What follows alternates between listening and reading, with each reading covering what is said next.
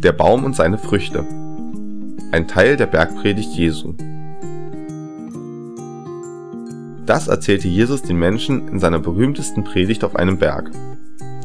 Es werden viele Menschen kommen und euch falsche Dinge über Gott erzählen.